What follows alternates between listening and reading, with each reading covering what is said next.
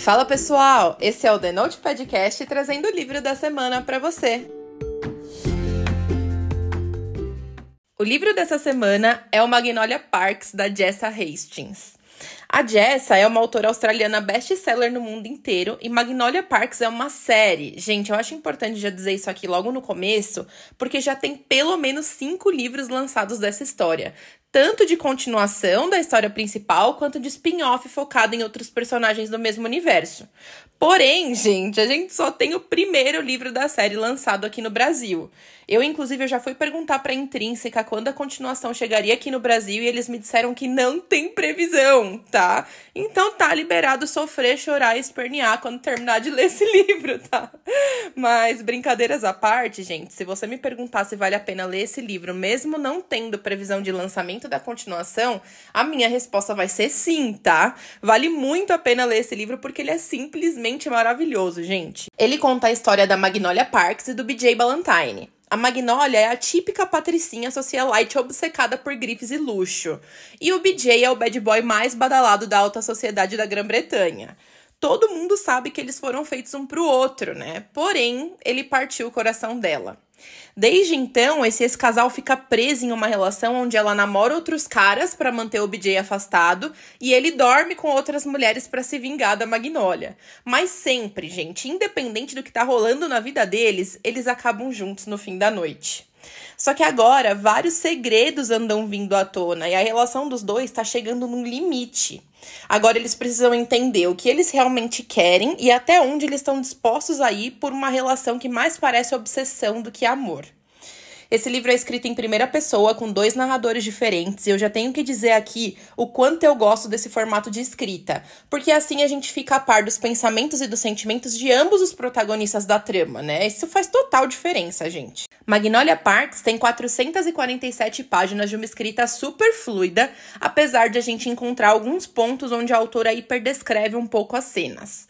Mesmo assim, esse foi um daqueles livros que me deixaram obcecada e incapaz de soltar antes de terminar essa leitura, gente. Eu já falei um monte de vezes, tanto aqui no podcast quanto no Instagram, que eu amo livros com aquele tipo de amor intenso e até meio tóxico, sabe? Aquela coisa bem sofrida mesmo, que leva a gente para uma montanha russa de emoções. Tipo, meu, amor tranquilo, gente. Eu gosto só na vida real, sabe? Uma coisa leve, assim, sem preocupações, né?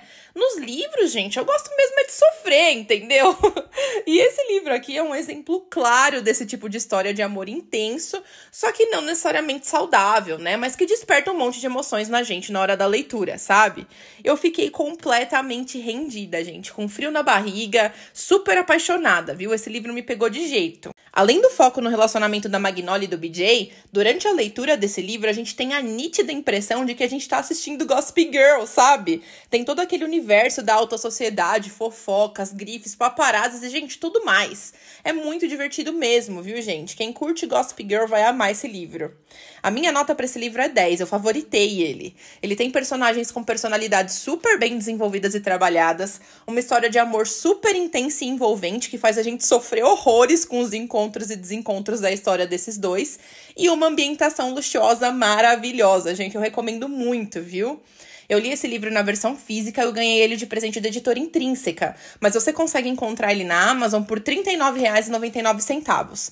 Esse livro é um dos romances com as capas mais bonitas que eu já vi nos últimos anos. Ela é super original e você consegue encontrar nela várias referências sobre a história do casal principal. Gente, juro, a capa é lindíssima, vale muito a pena ter na estante. E lembrando que a classificação indicativa é para maiores de 18 anos, tá, gente?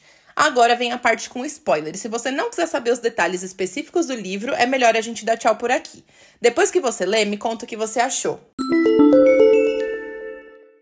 A gente já começa esse livro com aquela dinâmica passivo-agressiva entre a Magnolia e o BJ, onde os dois sentem demais e se expressam de menos, né? Dá para ver claramente que os dois se amam muito, mas eles ainda estão muito machucados com todos os problemas que aconteceram no relacionamento deles, né? Nenhum dos dois consegue ser sincero sobre o que quer por conta do medo de sofrer tudo aquilo de novo. Porque os problemas do relacionamento deles quebraram eles no meio, né? Então eles acabam se contentando com aquela situação de saber que ainda tem o coração um do outro, mas incapazes de se mostrarem vulneráveis para assumir um compromisso de novo, né? É uma situação muito difícil que acaba sendo muito tóxica para os dois. Essa falta de sinceridade também mostra que os segredos entre eles ainda mexem demais com o psicológico de ambos, né? Olha, gente, eu só sei dizer que essa é a receita perfeita para aquela bomba atômica que a gente ama, né? Nos flashbacks dá pra ver o quanto a traição do BJ machucou a Parks, né? Cara, doeu demais ler aquilo, gente. Principalmente porque dava para ver que nada daquilo tinha acontecido por falta de amor, né? Mas é o que sempre dizem, né, gente? Amor não é tudo. Foi muito dolorido mesmo reler tudo aquilo e entender como a dinâmica atual dos dois tinha chegado até onde chegou, né? Enfim, gente, eu fiquei muito animada quando a Parks decide fazer um acordo com o Tom para eles serem a trincheira um do outro. Porque, gente, eu amo fake dating, né? Eu já achei que isso ia dar uma boa temperada ali na relação da Parks e do BJ, né? Então eu tava super ansiosa para saber como ia ser esse ciúmes dele em relação ao Tom, já que o Tom era uma pessoa que ele admirava, né? O foda dessa situação toda aí é que isso acaba machucando tanto o B, né? Porque ele acaba se envolvendo ali com drogas e, cara, isso era a última coisa que a Parks queria, né? E só complica ainda mais a relação deles e dá muita dó de assistir ele se afundando, né? Eu fico com dó da Parks também, porque num paralelo a vida dela também tá dando uma desmoronada, né? Como, por exemplo, ali com a relação do pai dela com a babá e tudo, né? Traindo a mãe. E tipo, e olha, gente, depois de tudo que ela sofreu com traição, parece pior a situação, né? Então, olha, foi uma maré braba que a Parks pegou, viu?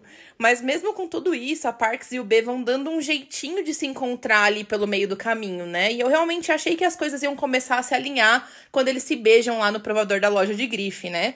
Mas muita coisa já tinha acontecido nesse meio tempo, né? Mentiras, omissões e até os sentimentos da Park pelo Tom por causa daquele fake dating. Olha, gente, muita complicação e drama daquele jeitinho que a gente gosta, né? Mas é quando finalmente as coisas estão se alinhando que a maior merda de todas vem pro ventilador, né? E a Parks descobre que o B traiu ela com a melhor amiga dela. Oi, gente! Meu, juro por Deus, a autora ter terminado o livro assim me deixou com vontade de gritar, cara. Muita maldade, meu. Olha, eu fiquei com muita raiva, porque foi uma traição dupla, né? Tanto ele traiu a Parks, quanto a Paylee traiu a melhor amiga, né? E eu, sinceramente, eu não sei o que é pior, viu? Bizarro, né, gente? Só sei que eu fiquei desesperada para saber as cenas dos próximos capítulos dessa novela. Eu amei esse livro e eu não vejo a hora da Intrínseca lançar essa continuação.